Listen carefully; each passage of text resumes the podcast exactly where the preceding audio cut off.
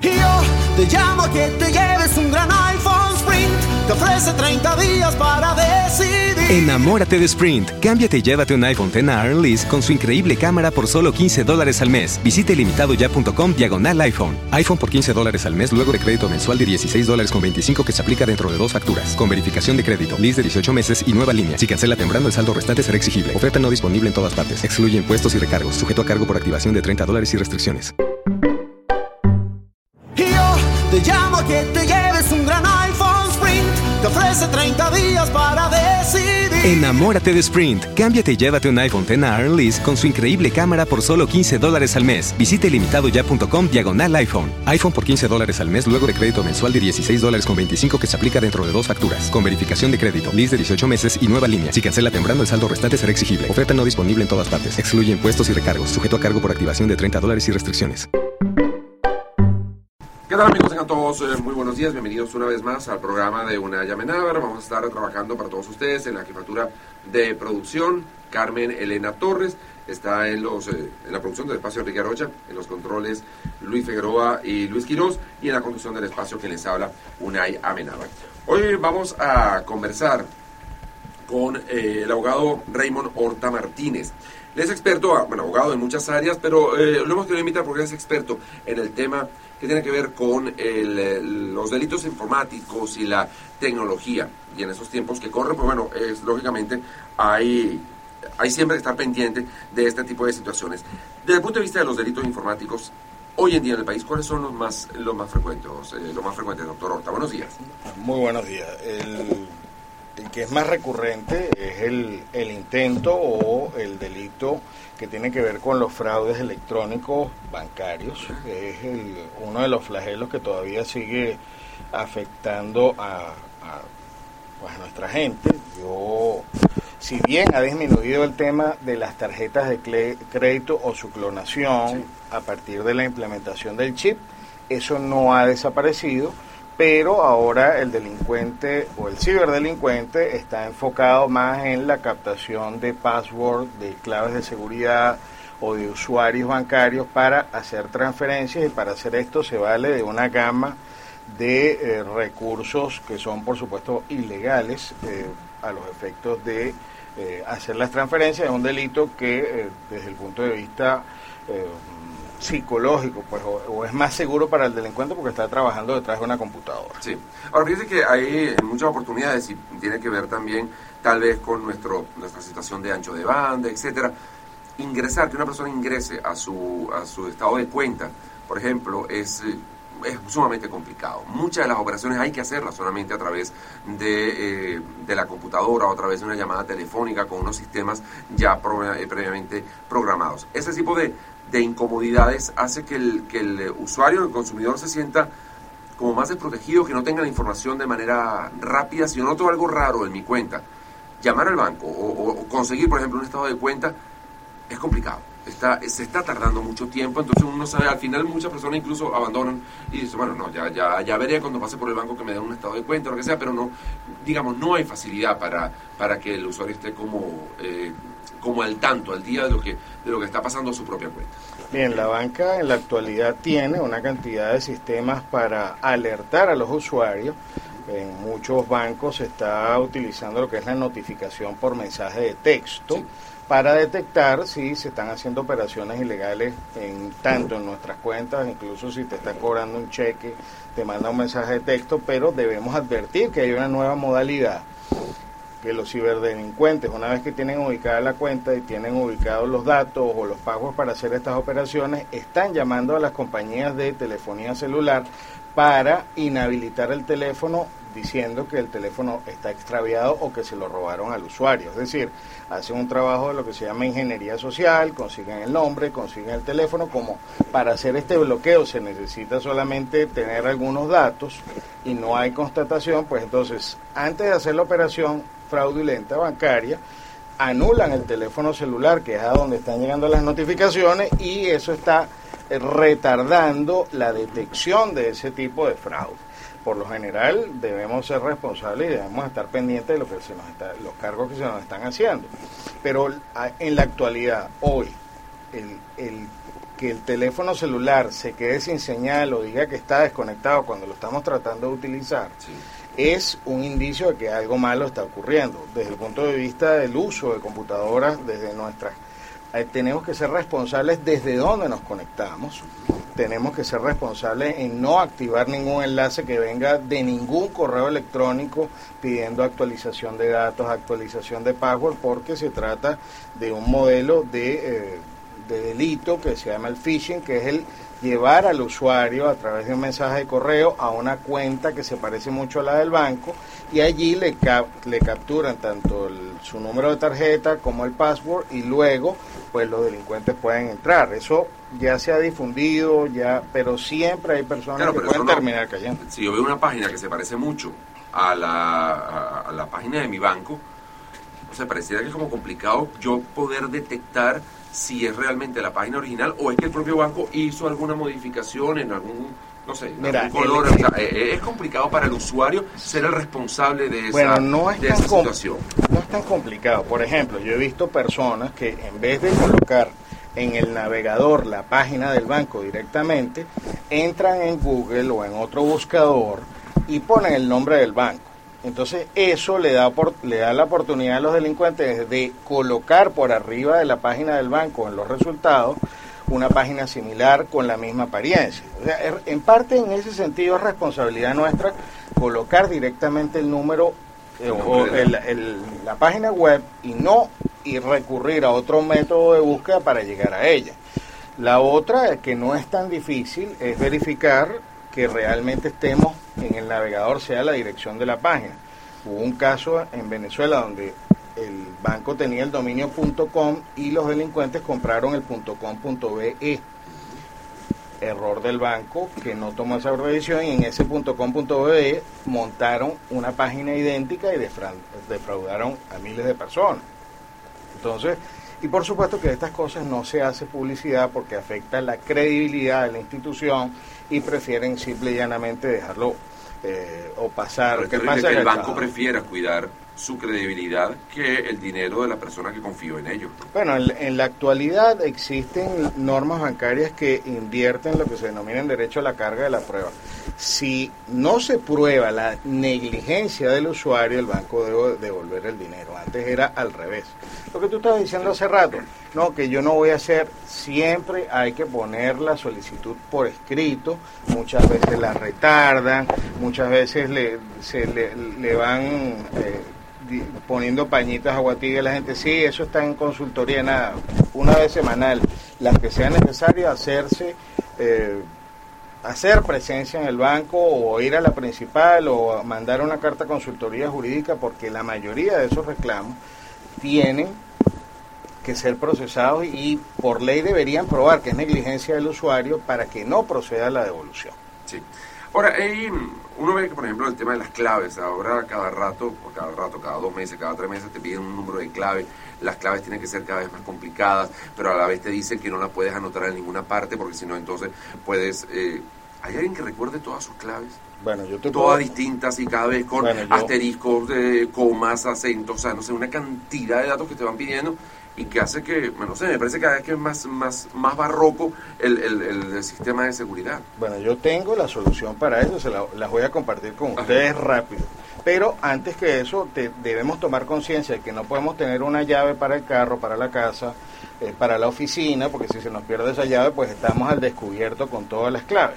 Mira, para hacer una clave segura debe tener por lo menos 10 caracteres. Para hacer una clave segura de 10 caracteres, por lo general no deberíamos usar, bueno, lo típico que se usa, los números del 1 al 10, nuestro número de cédula, nuestra fecha de nacimiento, nuestro nombre, nuestros apellidos, olvidarnos de eso porque los hackers saben eso. Y en, ese, en esas combinaciones está el 50% de las claves que se usan a nivel mundial, entonces no hay que ser hacker para poder tener, de alguna manera, poder probar en ese 50% de probabilidades de que cada particular lo hace por flojera mental. ¿Cuál es el truco? El truco es, y te lo voy a enseñar aquí rapidito, elige el nombre, tengo entendido que tú has hecho obras de teatro, elige el nombre de una, quítale las vocales y agrégale un número aleatorio. ah, bueno, para los números tengo otro truco, que, que es el sistema bingo, pero este elige una película, elige una frase. Esto es para cualquier persona, lo que le guste. ¿A usted le gusta una poesía? Bueno, la, el, eh, de la primera línea, lo que sea. Quítele las vocales, agréguele para los números algo fácil, un truco. Y esto es un algoritmo que he desarrollado propio. Usted se acuerda, por ejemplo, el bingo. En el bingo, para recordar números, usted puede hacer, puede elegir cuatro esquinas en cruz, puede elegir algo visual con lo que usted sin saber el, número, puede elegir una combinación de números que la recuerde en L, en O, dependiendo de lo que usted quiera y que llegue por lo menos a 10 caracteres.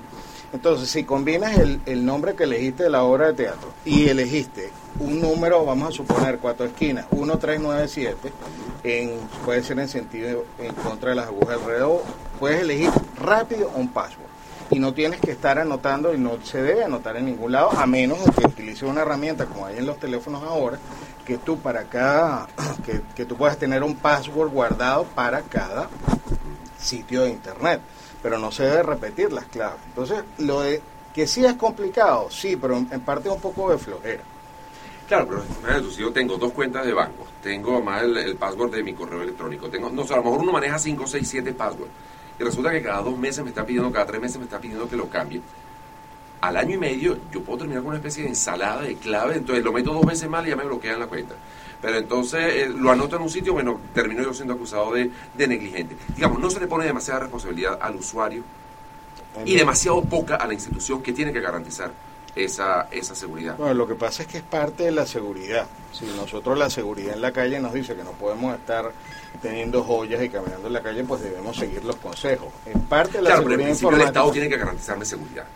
Digamos, no puede ser. ahora la responsabilidad es solamente tuya y yo no tengo ninguna responsabilidad. Ah, porque yo te lo advertí, porque yo te dije que eso te iba a pasar. Eso no, eso no libera de responsabilidad a la gente que tiene la, la, responsabilidad de cuidar mi dinero. ¿no? Porque para qué entonces yo llevo una plata al banco, la guardo debajo del colchón y la seguridad viene siendo más o menos la misma. Mira, la responsabilidad de las no, instituciones. un poco extremo con mis amigos de, los, de, de la banca, pero bueno. No, pero yo creo que sí debe haber una legislación que haga que la banca tenga sistemas seguros eh, te voy a poner, un, hace pocas semanas, eh, eh, uno de los bancos JP Morgan hackearon la base de datos de deudores hipotecarios, sacaron nombres, apellidos, direcciones y con eso se puede falsear una identidad en los Estados Unidos fácilmente gracias a Dios no, no tomaron su número de seguridad social. Ahí sí hay responsabilidad, que el sistema sea robusto, sea no sea vulnerable a hackers como institución, contra la base de datos, que te proteja contra eh, el, un hackeo interno, publicidad interna, que es parte de lo que pues, de lo que estadísticamente se da con los delitos informáticos a todo nivel. Es decir, que a veces en los delitos informáticos colabora la gente que está dentro de la tecnología. Entonces, ahí sí yo considero que es responsabilidad de las instituciones tener sistemas robustos, tener sistemas no vulnerables y que estén al día. Y dar la información, usted decía hace unos minutos, que buena parte de esas cosas el propio banco entonces no lo dice porque eso entonces atenta contra su, su credibilidad. Claro. Entonces, bueno, tienes que dar la información y cuando hay un error tuyo, decirlo y, alertar sobre las cosas que estás haciendo. Bueno, a mí me llamó la atención una vez que nos llamaron para detectar unos intrusos en, una página web de un banco y lo primero que yo recomendé, mira, hay que bajarla. No, no, no, no la podemos bajar. O sea, seguía el sistema vulnerable, decidieron que siguiera eh, operando la página web a pesar de que estaba desarrollándose un, un, un esquema de phishing de, robo de clave. No, no, no, mira, aquí la solución es por otro lado, pero no podemos, también tomando en cuenta los derechos de los otros usuarios de tener acceso al sistema. Entonces, pero lo del tema de las claves, aunque sea difícil, aunque sea, existen soluciones, como te dije, herramientas o aplicaciones en los teléfonos que te graban todas las claves que tú quieras. Ah, que sí, que hay que copiarlas, que hay que tenerlas, bueno, sí, pero las puedes recordar, que es otra de las recomendaciones que hay que dar, que los teléfonos hay que tenerlos bloqueados a todo evento en todo momento te roban el teléfono, tú sabes que tu información está segura, tus, tus teléfonos personales, de tus clientes, correos electrónicos, porque de allí se saca mucha información y por supuesto una aplicación que tenga su vez clave donde puedas grabar todas las claves que quieras. Vamos a hacer una pausa, doctor Horta, pero algo me gustaría saber, bueno, en materia de legislación, ¿cómo está Venezuela? Yo recuerdo que hace algunos años nuestras, eh, nuestra policía, nuestras autoridades, iban a otros países incluso a dar recomendaciones y a, explicar la experiencia venezolana. En ese sentido, seguimos estando como a la, vanguardia, eh, nuestra legislación está adaptada a los nuevos tiempos, habría que hacer algún tipo de reforma. Vamos a hacer una pausa y seguimos conversando con el doctor Raymond Horta Martínez, el director de litigio, experto en grafotécnico e informático. Ya venimos. Continuamos amigos conversando con el doctor Raymond Nota, abogado especialista en tecnología y delitos informáticos. Él es director de la página informaticaforense.com, informaticaforense.com, donde también vas a poder consultar muchos de estos temas que estamos conversando en la mañana de hoy.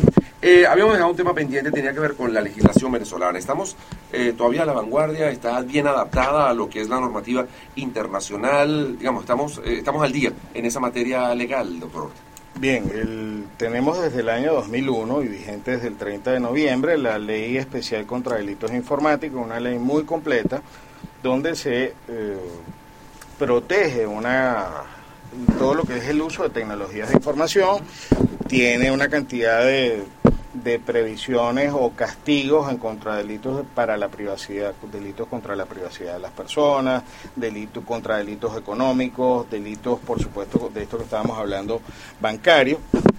Incluso castiga eh, algunos temas de pornografía o la no previsión para el acceso eh, ilimitado al público y, eh, por supuesto, todo lo que es de clonación de tarjetas. Sí, si bien esto cubre y es una de las normativas que, está a la vanguardia todavía a nivel mundial de delitos informáticos, eso no significa que no puedan haber mejoras eh, en materia, por ejemplo, que está en boga en estos días de comercio electrónico, normas de protección al consumidor, normas que se obligue a las empresas a eh, evitar fraudes o a tener responsabilidad en eh, la guarda y custodia de los datos personales de los usuarios registrados en eso.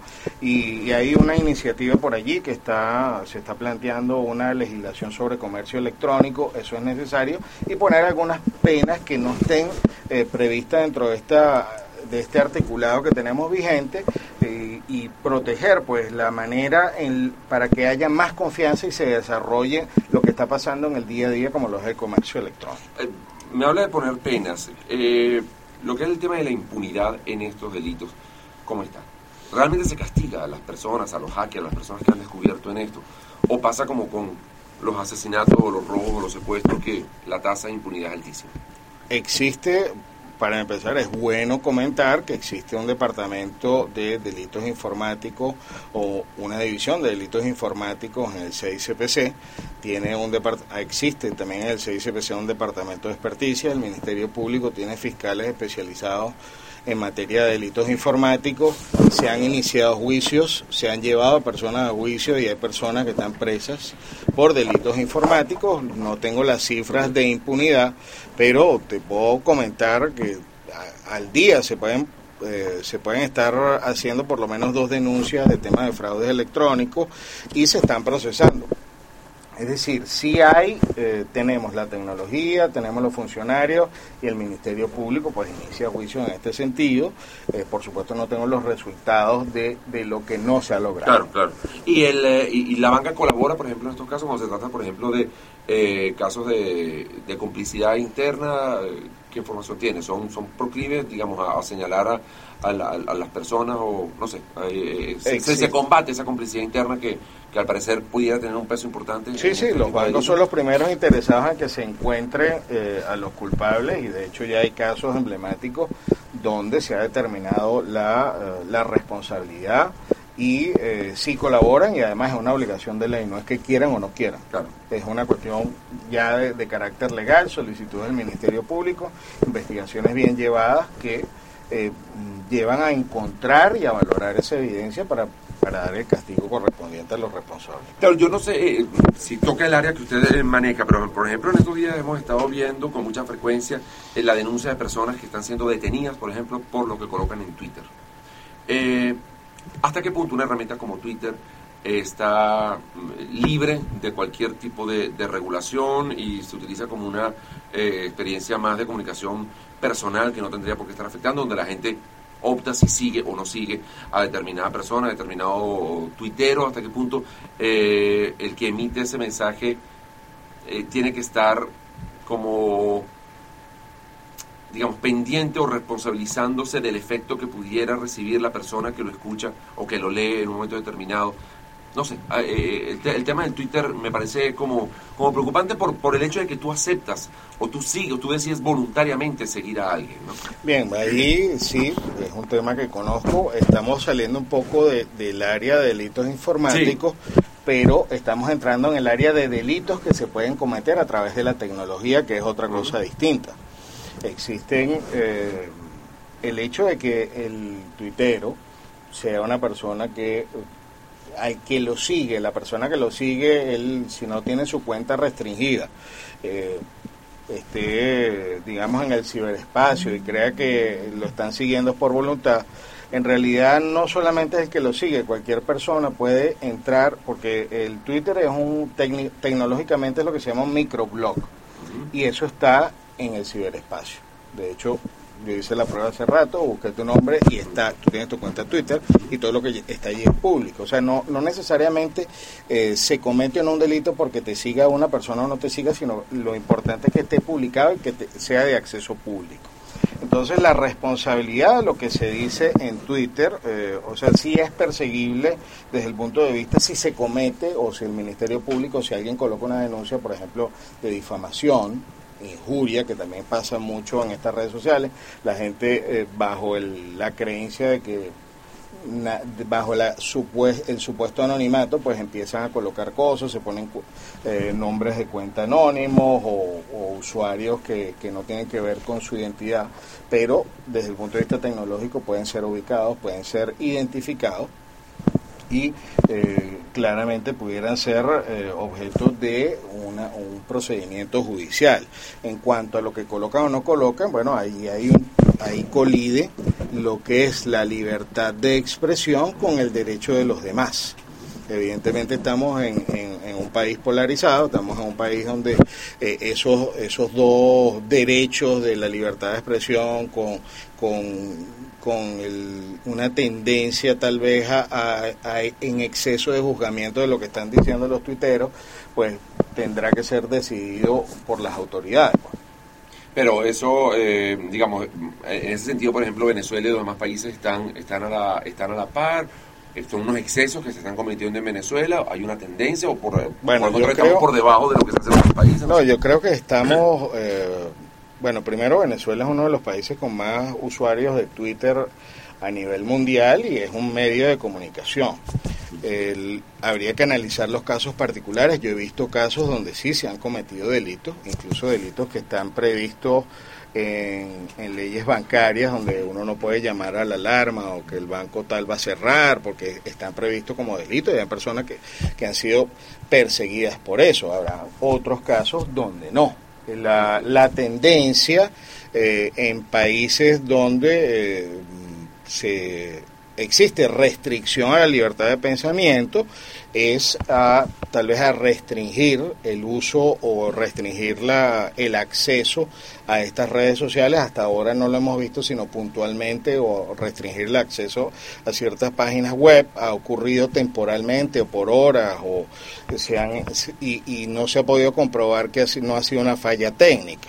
Pero eh, nosotros sí estamos en presencia de situaciones donde se pudiera pensar que, que se le está dando, el gobierno le está dando mucha importancia al- a la difusión de información y bueno, está abriendo investigaciones y cada persona, pues lo que se ha oído habría que comprobarlo, habría que ver cada caso en particular, no, no metería las manos en el fuego por nadie porque yo sí he visto este cometer delitos a través de Twitter tanto a gente del gobierno como de la oposición. Claro, no, bueno, ahí las denuncias han sido eh, muchas de, de, de ambos lados.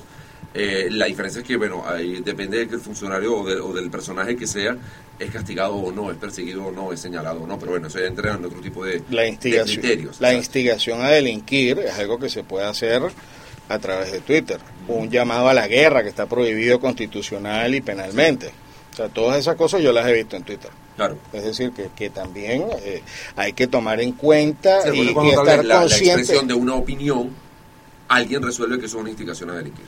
O que eso es No, un, llamado sí. a la guerra. Claro, hay, hay una interpretación que se le pueda dar. Claro, pero los he visto, los de- he visto entre comillas. Sí. O sea, los he visto eh, textualmente citados donde no hay otra interpretación. Sí. Hay gente que en algún momento se exalta.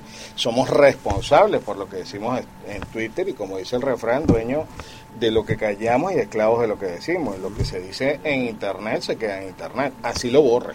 Claro. Porque pueden haber- existe la manera de recuperar esa información. Ah, te puedes retractar. Ah, eso es otra cosa. Claro. Mira, no debía algún comentario. eh, Subido de tono, de- ojo, violencia de género contra mujeres, a cada rato lo veo. Violencia o, o discriminación racial, que está también constitucional y legalmente prohibida. De todo se ve porque la gente está este, con, con el efecto pijama, que cree que como está detrás del celular o está detrás de su computadora, está en su casa, está seguro, pero puede estar cometiendo un delito. Claro. Eh, en cuanto a lo que es las, eh, digamos, hay, suficiente personal para chequear, para vigilar esto en fiscalía, en CICPC. Me decía que había de- departamentos, pero se dan abasto para todo el número de delitos que, que se pudieran estar eh, cometiendo. Se ha cometido o se ha convertido una, una tendencia regular el uso de, de esta tecnología para cometer delitos. Le pregunto esto un poco pensando tal vez en lo que ocurre con los celulares y las cárceles, por ejemplo, que muchos delitos se coordinan desde las, desde las cárceles y ahora el gobierno está anunciando que va a establecer una especie de bloqueo, unos sistemas de bloqueo para, para controlar esto en nuestros, en nuestros penales. También los, los delitos, por ejemplo, hay, hay organizaciones que están detrás de, la informática para cometer delitos y se están eh, ocupando nuestras autoridades de manera, digamos, contundente para, para poderlo atajar o todavía falta por, por en lo, lo que yo he visto en la práctica es que se ha, una vez que se detecta un esquema de fraude, se, se le pone el ojo a esas bandas y esas bandas van siendo capturadas. Hay tipos de delincuentes que van migrando hacia ese tipo de, de, de delitos. O sea, hay gente, hay, deli- hay delincuentes que por su perfil psicológico pues van pueden ir a lo mejor de un fraude que hacían en la calle, ahora un fraude por internet a través de una página de compra y venta. Eh, se dan abasto, bueno, definitivamente siempre con la población que tenemos, hay algunas estadísticas de cuántos policías deberían haber. No hay un control o no hay nadie que se sepa dedicado Sí. a, a la prevención, Que es otro tema. La, la, la prevención eh, en seguridad informática no es un tema por ahora de, de política de Estado, pero los funcionarios que están trabajando van atacando los focos mientras van saliendo y hay bandas que están ubicadas en el occidente, bandas que están ubicadas en el oriente y ¿Siempre se trabaja en bandas o podríamos pensar que es un, un hacker individual por allí que trabaja de manera aislada? O, Existen- O, o al final termina siendo toda una red que, que se monta alrededor de este. No, existen, existen los hackers individuales, incluso hackers dedicados a la extorsión, quitando cuentas de correo, pidiendo rescates o cuentas en Twitter. Existe el, el solitario, el lobo solitario, Sí. y existen las bandas. Las bandas están más dirigidas sobre todo al tema eh, bancario, a los fraudes contra las cuentas de los clientes, porque necesitan abrir cuentas con identidades falsas. Ya se requiere una logística más complicada, pero también existe el hacker o el defraudador individual que te opera este, a- quitándole a dos o tres personas este, dos mil bolívares diarios. Sí. pues. Y luego Entonces- eso, eh, el, digamos, amor cambia cambia luego de, de Sí, sí. víctima, lo deja y Es va, por supuesto. va pescando. Personas que tienen distintas identidades, el tema de la cédula de identidad o que puede ser duplicada o falsificada todavía, no tenemos una cédula totalmente segura, ayuda a este tipo de fraude para que una persona pueda recibir en distintas cuentas bancarias y luego este obtener el dinero. Nos quedan ya segundos, una recomendación general para, para las personas que nos están escuchando. tomarse el tema de, eh, la, se- de la navegación, la verificación de que estemos eh, navegando las páginas web, hacerlo tal vez instalando las aplicaciones de los bancos es algo bastante seguro porque no tenemos, no dependemos de que el navegador nos lleve o no a otro sitio, sino que va a estar conectado directo. El tema de las claves, no ser flojo, utilizar aplicaciones para guardar distintas claves para distintos sistemas y si no aplicar el tema, el, la- la- el truco ese mnemotécnico Sí. que hicimos hace rato. Eh, y siempre que sientan que algo es sospechoso, asuman que es sospechoso y no lo hagan Que a través de la red. Es si algo correcto. parece sospechoso es porque es sospechoso. Es correcto. Muchísimas gracias, doctor Horta. Era el doctor Raymond Horta, abogado especialista en tecnología y delitos informáticos y director de la página informaticaforense.com. Gracias a ustedes también por habernos acompañado. Será hasta la próxima. Y yo te llamo a que te lleves un gran iPhone Sprint. Te ofrece 30 días. Enamórate de Sprint. Cámbiate y llévate un iPhone X a Lease con su increíble cámara por solo 15 dólares al mes. Visite limitadoya.com diagonal iPhone. iPhone por 15 dólares al mes luego de crédito mensual de 16 dólares con 25 que se aplica dentro de dos facturas. Con verificación de crédito, lease de 18 meses y nueva línea. Si cancela temprano, el saldo restante será exigible. Oferta no disponible en todas partes. Excluye impuestos y recargos. Sujeto a cargo por activación de 30 dólares y restricciones. Yo te llamo